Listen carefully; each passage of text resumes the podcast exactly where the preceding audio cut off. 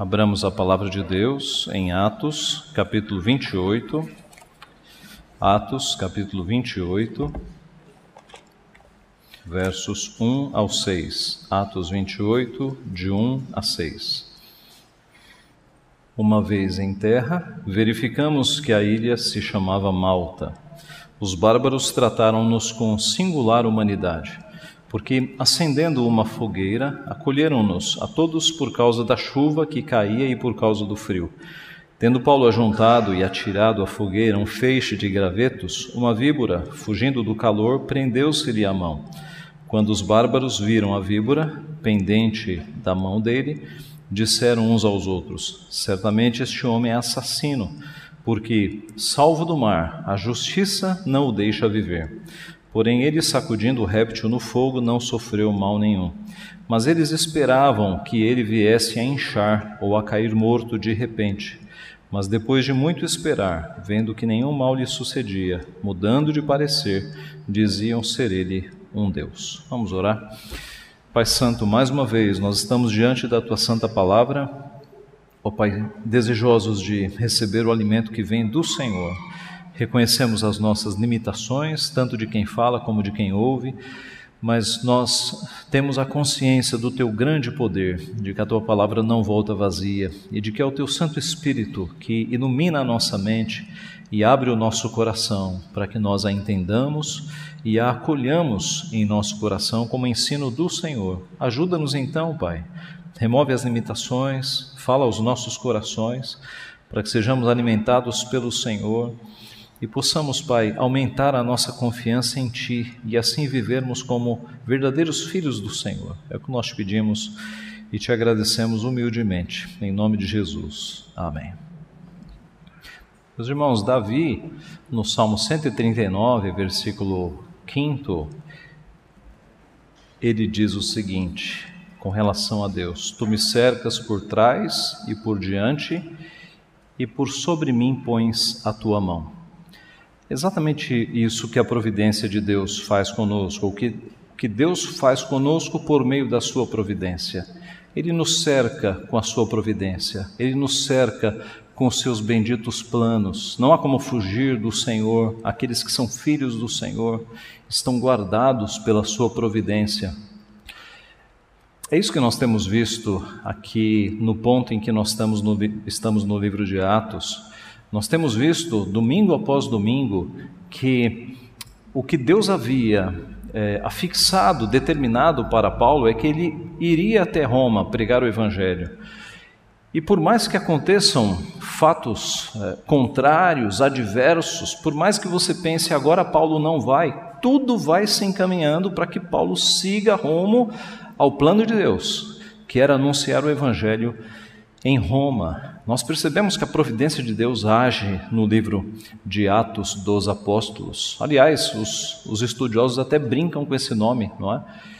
é? Talvez o livro deveria se chamar Atos de Deus ou Atos do Espírito Santo, porque você percebe Deus guiando o seu povo neste período de uma maneira muito singular, de uma maneira muito poderosa. O fato é que no domingo passado nós vimos a mão de Deus salvando aquela o apóstolo Paulo e aquela tripulação toda de um naufrágio. 276 pessoas havia naquela embarcação e todos foram salvos. E no texto de hoje, que é a continuação, depois do naufrágio, eles vão dar numa ilha chamada Malta. E o texto de hoje nos ajuda a perceber como a providência de Deus pode nos livrar de alguns perigos. Como a providência de Deus pode nos livrar de alguns perigos. Como Deus é poderoso para nos livrar de muitas situações difíceis e adversas. Nós vemos, em primeiro lugar, neste texto, que a providência de Deus pode nos proteger das forças da natureza. Esse é o primeiro ponto. A providência de Deus pode nos proteger das forças da natureza. Aquela embarcação se, é, tinha 276 pessoas, ninguém morreu. E a viagem não tinha sido fácil. Se você se recordar do capítulo anterior, você se lembrará de que logo no começo da viagem eles enfrentaram ventos contrários. E ventos contrários eram um problema grande. Na sequência, eles é, se defrontaram com um tufão de vento. E um tufão de vento é como que um, um furacão, não é? E, e, isso no mar deixa a embarcação sem controle nenhum. Lá dos versos 13 a 18, o texto fala que esse tufão de vento arrastou o navio com muita violência de um lado para o outro e o tirou da rota. E não apenas o tirou da rota, como deixou o navio pre, é, perdido no mar totalmente perdido. E depois de alguns dias perdidos no mar, e, e o que é ficar perdido em alto mar? Era a situação. Eles olhavam para o céu e não viam nem a lua, nem o sol e nem as estrelas. Essa é a orientação numa época em que não há bússola, não é? As pessoas, os marinheiros se guiavam pelas constelações. Mas o tempo estava tão fechado e a tempestade era tão grande que eles estavam no meio do mar, olhando ao redor, nenhuma terra, olhando para o céu, nenhuma orientação. Eles estavam totalmente perdidos. E diz o texto que desabou sobre eles uma grande tempestade. E aí a esperança de sobrevivência acabou, acabou.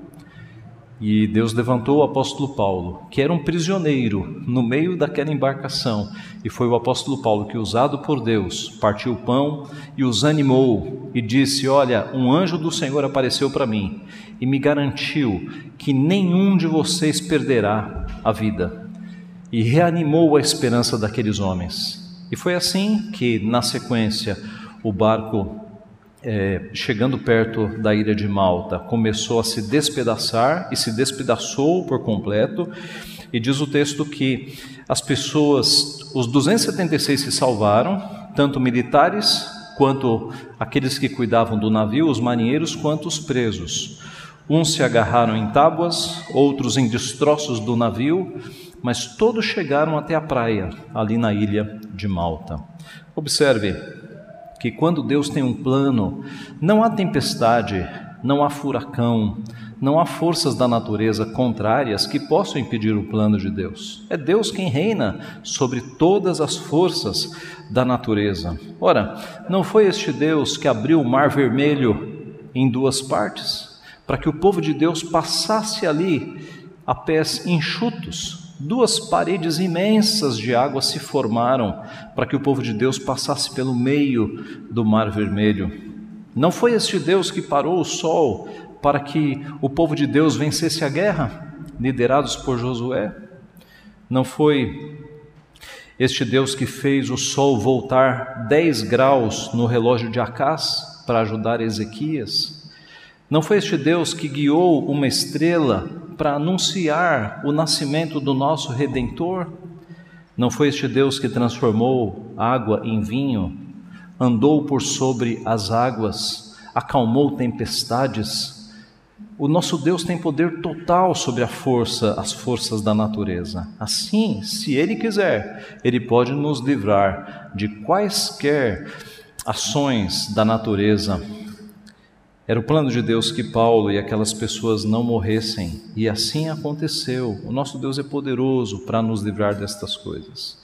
Eu sempre me lembro da minha família lá no Ceará, uma vez que, num período de julho, de férias, como de costume, o povo de São Paulo e de Fortaleza ia para o interior, lá no sertãozão do Ceará. Ah, sertãozão mesmo, né? na época nem energia elétrica havia lá e uma área muito espaçosa, um açude em frente à casa dos meus avós, a família reunida num sábado à noite, ali naquela sala, né?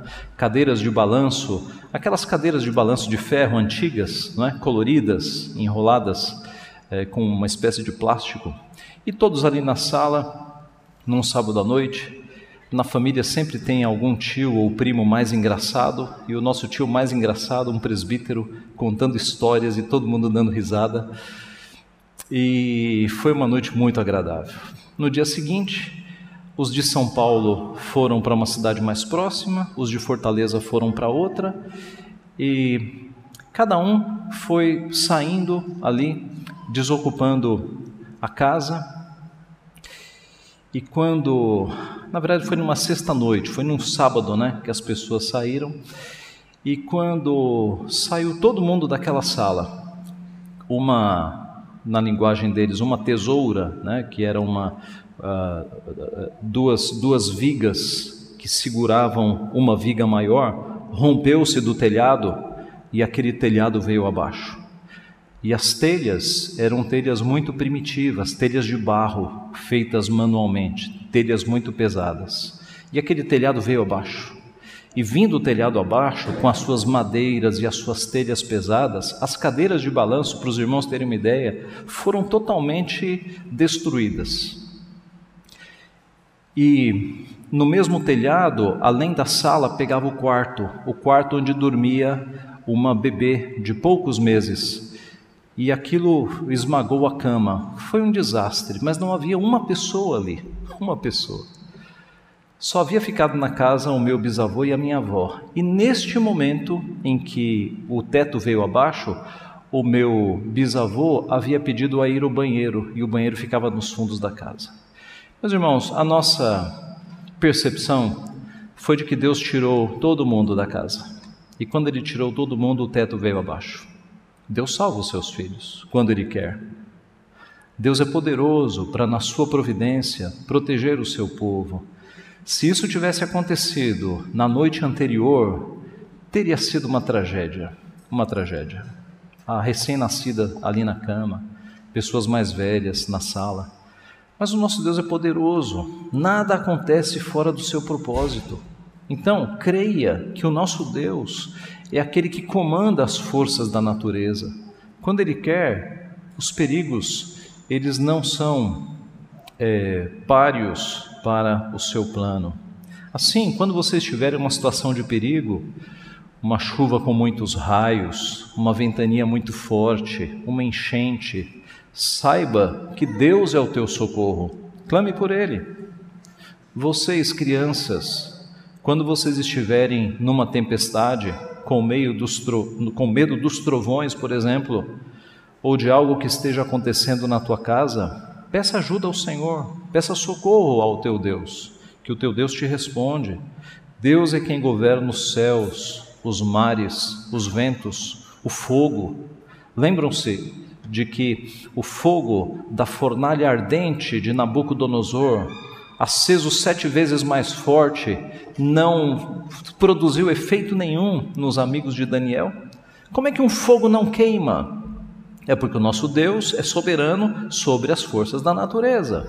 Ele fez com que o fogo não queimasse. O nosso Deus é poderoso. Quando você estiver em uma pandemia como a que nós estamos agora, saiba que o socorro e a salvação vêm do Senhor. É Ele quem nos guarda.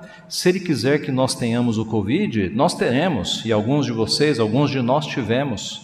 Se Ele quiser que nós não tenhamos, nós não teremos.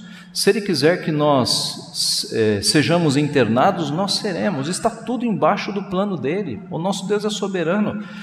Você não precisa temer como se o mundo estivesse sem uma direção, como se o trono do universo estivesse vazio. Deus está no trono do universo. E ele olha com especial atenção e cuidado quem? O seu povo. Ora, se ele chama as estrelas pelo seu nome, nenhuma vem a faltar, quanto mais a nós que somos os seus filhos, que fomos escritos na lista, no livro da vida. Ele tem total cuidado de nós. Então, não se abale com essas coisas. A tua vida está, de fato, nas mãos de Deus. Tudo o que acontece na tua vida acontece porque Deus determinou. Ele é o Rei soberano sobre tudo, sobre todo, sobre as forças da natureza. Então, a providência de Deus pode nos proteger das maiores forças da natureza, porque as forças da natureza respondem a um Deus que é maior do que elas, o seu próprio Criador. Em segundo lugar, além de a providência de Deus poder nos proteger das forças da natureza, a providência também pode nos proteger da violência das pessoas, da violência das pessoas. No verso 2 nós lemos que os bárbaros trataram-nos com singular humanidade, porque acendendo uma fogueira, acolheram-nos a todos por causa da chuva que caía e por causa do frio. Ora, bárbaros nunca foram conhecidos por sua gentileza? Nunca. Bárbaros sempre foram conhecidos pela sua brutalidade, pela sua ignorância, pela sua violência. Mas como é que bárbaros aqui estão sendo tão gentis? Isso é muito curioso no texto. É porque Deus, que pela sua providência, move o coração das pessoas. De forma que brutos por natureza, com a ação do poder de Deus nas suas mentes, podem se tornar pessoas educadas, gentis e hospitaleiras, que foi o que aconteceu aqui. Estes bárbaros trataram estes náufragos com humanidade. E lembre-se de que estes náufragos não eram diplomatas, não eram autoridades. A maioria deles era composta de presos, de prisioneiros. E os bárbaros trataram presos com humanidade e acenderam uma fogueira e se compadeceram das roupas molhadas, porque eles tinham uh, acabado de, de sair do mar, estavam com muito frio. Os estudiosos dizem que aqui tudo indica era o mês de novembro, e em novembro naquela região era muito frio, então eles estavam congelando, e os bárbaros os trataram com humanidade. Meus irmãos, Deus não apenas governa os céus, a terra, os mares, o fogo, as forças da natureza. Ele governa os corações também. Os corações são inclinados para fazer a sua vontade. Deus é quem governa, quem inclina o coração dos reis. Já no barco, Deus havia inclinado o coração do centurião Júlio, que tratou Paulo, adivinhe com quê? Com humanidade. Veja o capítulo 27, versículo 3, 27, 3, que é o começo da viagem. 27, 3. No dia seguinte, chegamos a Sidom e Júlio, tratando Paulo com humanidade, permitiu-lhe ir ver os amigos e obter assistência. No verso primeiro, você vê que Júlio é o centurião. Veja o verso, o final do verso primeiro, um centurião chamado Júlio da corte imperial. Ora, centuriões romanos, um centurião é um comandante de cem soldados. Os soldados romanos também não eram conhecidos por sua, digamos, gentileza. Um centurião, então, para governar cem soldados brutos, tinha que ser muito mais bruto. Então Júlio não era digamos, um exemplo de caridade e gentileza. Mas Deus moveu o coração desse centurião para que ele tratasse Paulo com humanidade. Paulo era um prisioneiro. Note como nosso Deus, ele não governa apenas as forças da natureza, mas ele governa os corações, mesmo de ímpios, mesmo de pessoas que não seguem o próprio Deus. Deus atua nos corações. Deus protegeu Moisés quando ele foi falar com o Faraó. Lembre-se que o Faraó era um semideus, de acordo com os egípcios. Se Faraó dissesse, matem este homem, ele estaria morto. Nada ali protegia Moisés, senão a poderosa mão de Deus. Foi Deus quem protegeu Davi dos ataques do rei Saul. Foi Deus quem protegeu Daniel dos seus inimigos que fizeram com que ele fosse parar na cova dos leões e protegeu também Daniel dos próprios leões. Foi Deus quem protegeu os amigos de Daniel na fornalha ardente. Foi Deus quem protegeu Mordecai das armadilhas de Amã. Foi Deus quem protegeu os profetas muitas vezes quando eles passaram por perigos e perigos de morte. Foi Deus quem protegeu, protegeu, Jesus de ser morto antes da hora, porque muitas vezes quiseram pegar Jesus para matá-lo antes da cruz. Mas ele foi protegido, porque o plano de Deus é que ele chegasse à cruz. Na história, nós temos acompanhado Deus protegendo Paulo de inimigos que muitas vezes queriam matá-lo, muitas vezes, e Deus sempre protegeu.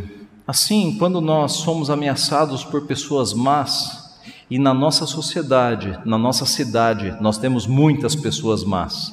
Quando nós somos ameaçados por elas, ou quando a nossa vida é colocada em certo risco, nós podemos clamar a Deus. Deus é poderoso para nos proteger. Nós podemos orar como Davi, no Salmo 140. Livra-me, Senhor, do homem perverso, guarda-me do homem violento, cujo coração maquina iniquidades e vive forjando contendas. É Deus quem nos protege. Por vezes você é protegido de coisas e de pessoas que você nem fica sabendo, e Deus já te protegeu, porque você é um filho dele e ele cuida dos seus filhos. Então, quando pessoas estiverem te ameaçando, saiba que Deus tem poder para te proteger. Clame ao teu Deus. Quando você estiver numa situação mais crítica, no meio de um assalto, e alguns de nós já passamos por isso, ou de um sequestro relâmpago, ou correndo risco de morte, você sabe para quem você tem que clamar. Clame para o teu Deus. Teu Deus pode te proteger, pode te livrar. Crianças e adolescentes, quando vocês estiverem sofrendo ameaças de algum coleguinha, de alguma coleguinha na escola, não sofram calados. Contem para os seus pais, contem para os seus professores, porque Deus pode usar estas pessoas para ajudar vocês. E Deus pode agir diretamente também, protegendo vocês. Além da providência, meus irmãos, nos proteger, ter poder para nos proteger das forças da natureza e de pessoas más, a providência também pode nos proteger de substâncias mortíferas. Na sequência do texto, nós vemos que Paulo, o verso 3, tendo Paulo ajuntado e atirado à fogueira um feixe de gravetos. Note que os bárbaros agiram com humanidade e, vendo aquela multidão passando frio, foram fazer fogueiras para que eles se aquecessem. O apóstolo Paulo não ficou parado. Ele quis participar deste gesto de bondade e ele foi também pegar uns feixes para jogar ali na fogueira. E diz o texto que uma víbora, uma serpente, fugindo do calor, prendeu-se-lhe a mão quando os bárbaros viram a víbora pendente na mão dele, disseram uns aos outros: Certamente este homem é assassino, porque, salvo do mar, a justiça não o deixa viver. Os bárbaros é, rapidamente julgaram Paulo: né? é um assassino, é um assassino. Não morreu no naufrágio, e a justiça, e veja que na tua Bíblia a palavra justiça está com letra maiúscula, não está? Porque não é a justiça substantivo comum, mas é a, a deusa justiça na, na linguagem dos maltenses, tá? Uma deusa chamada Diké, Diké. E essa deusa é uma deusa imaginária, é claro, né? Só há um Deus. Mas ali na mitologia deles, essa deusa era como que uma vingadora para pegar aqueles que não tinham sido é, punidos justamente. Era como que uma deusa da justiça, uma vingadora que sempre pegava aqueles que tentavam escapar. E eles rapidamente julgaram Paulo e disseram: Olha, é um assassino esse homem aí, porque ele não morreu no naufrágio. E de que a deusa justiça vai matá-lo agora por meio desta serpente? Porém, Paulo sacudiu a serpente no fogo. O texto diz que ela ficou presa na mão de Paulo, ela picou e ficou presa na mão de Paulo. Né? Ele sacudiu ela no fogo e ela saiu. E é óbvio, eles ficaram esperando ele morrer, né? porque alguém picado de uma serpente venenosa o que, que acontece? O seu veneno vai para a corrente sanguínea e essa pessoa vai morrer, vai inchar e vai morrer. Eles ficaram só esperando. Eles tinham experiência nisso. Eles sabiam que aquelas cobras eram venenosas e qual era o resultado de uma picadura de uma cobra. Eles ficaram aguardando. E nada aconteceu. Paulo não caiu morto. Aí rapidamente eles mudaram de ideia. Não é um assassino, é um Deus. Mudaram muito rápido, né? De assassino a Deus em poucos minutos. Ele é um Deus. Ora, Paulo não era nem assassino e nem era um Deus. Paulo era um discípulo de Cristo Jesus, guardado pela providência de Deus. E o que aconteceu com Paulo foi o predito por nosso Senhor Jesus Cristo, registrado em Marcos 16. Ide por todo o mundo e pregai o evangelho a toda criatura. Quem crer e for batizado será salvo, quem, porém, não crer será condenado. Estes sinais hão de acompanhar aqueles que creem. Em meu nome expelirão demônios, falarão novas línguas, pegarão em serpentes, e se alguma coisa mortífera beberem, não lhes fará mal. Se impuserem as mãos sobre enfermos, eles ficarão curados. Este era um sinal para os apóstolos, para aqueles que pregariam o Evangelho. É claro, irmãos, há sinais que foram dados só para os apóstolos e não para nós. Hoje nós não falamos mais em outras línguas.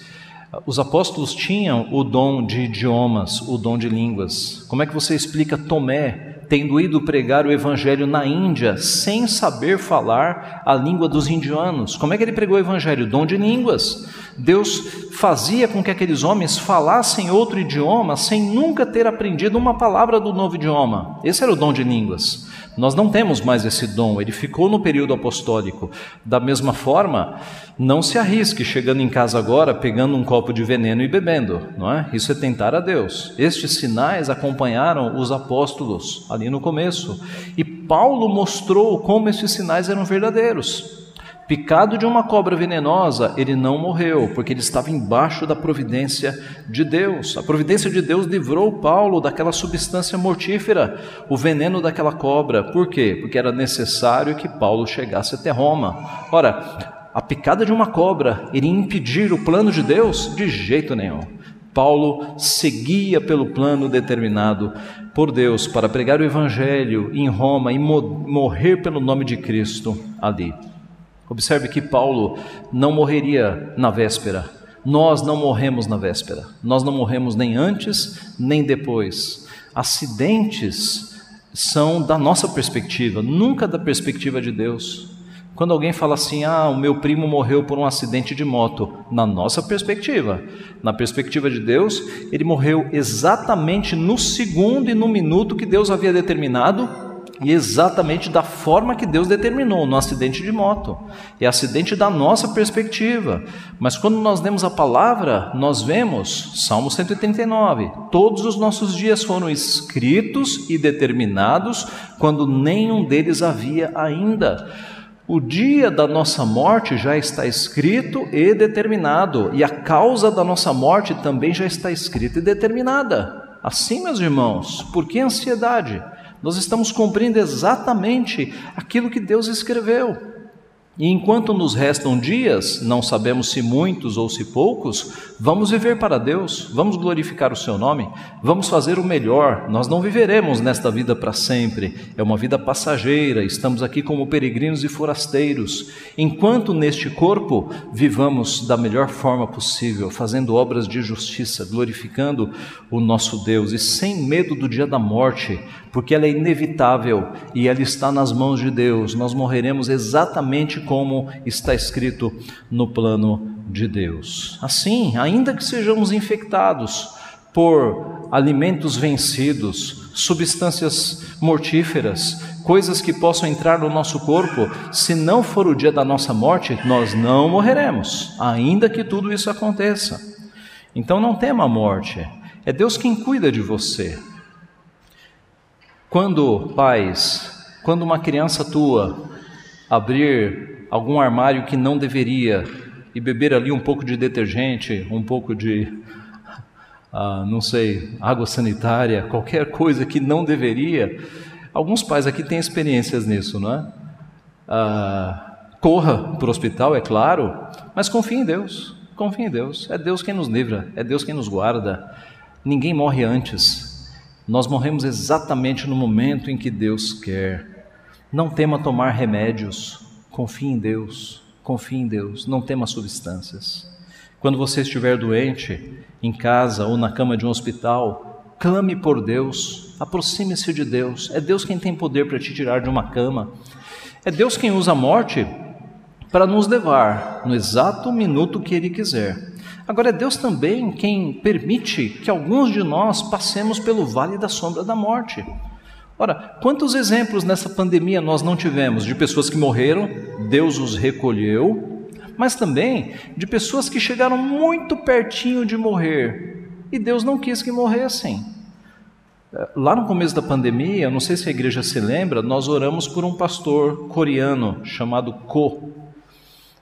Este homem, ele foi é, o quadro dele foi se intensificando e piorando numa, numa, num declínio tão grande que muitos de nós olhávamos e pensávamos: meu pai não vai escapar.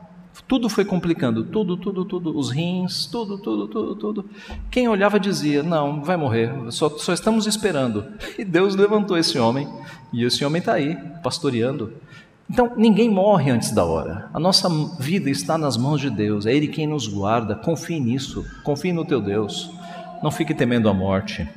É Deus quem dá a vida e é só Ele quem tira a vida.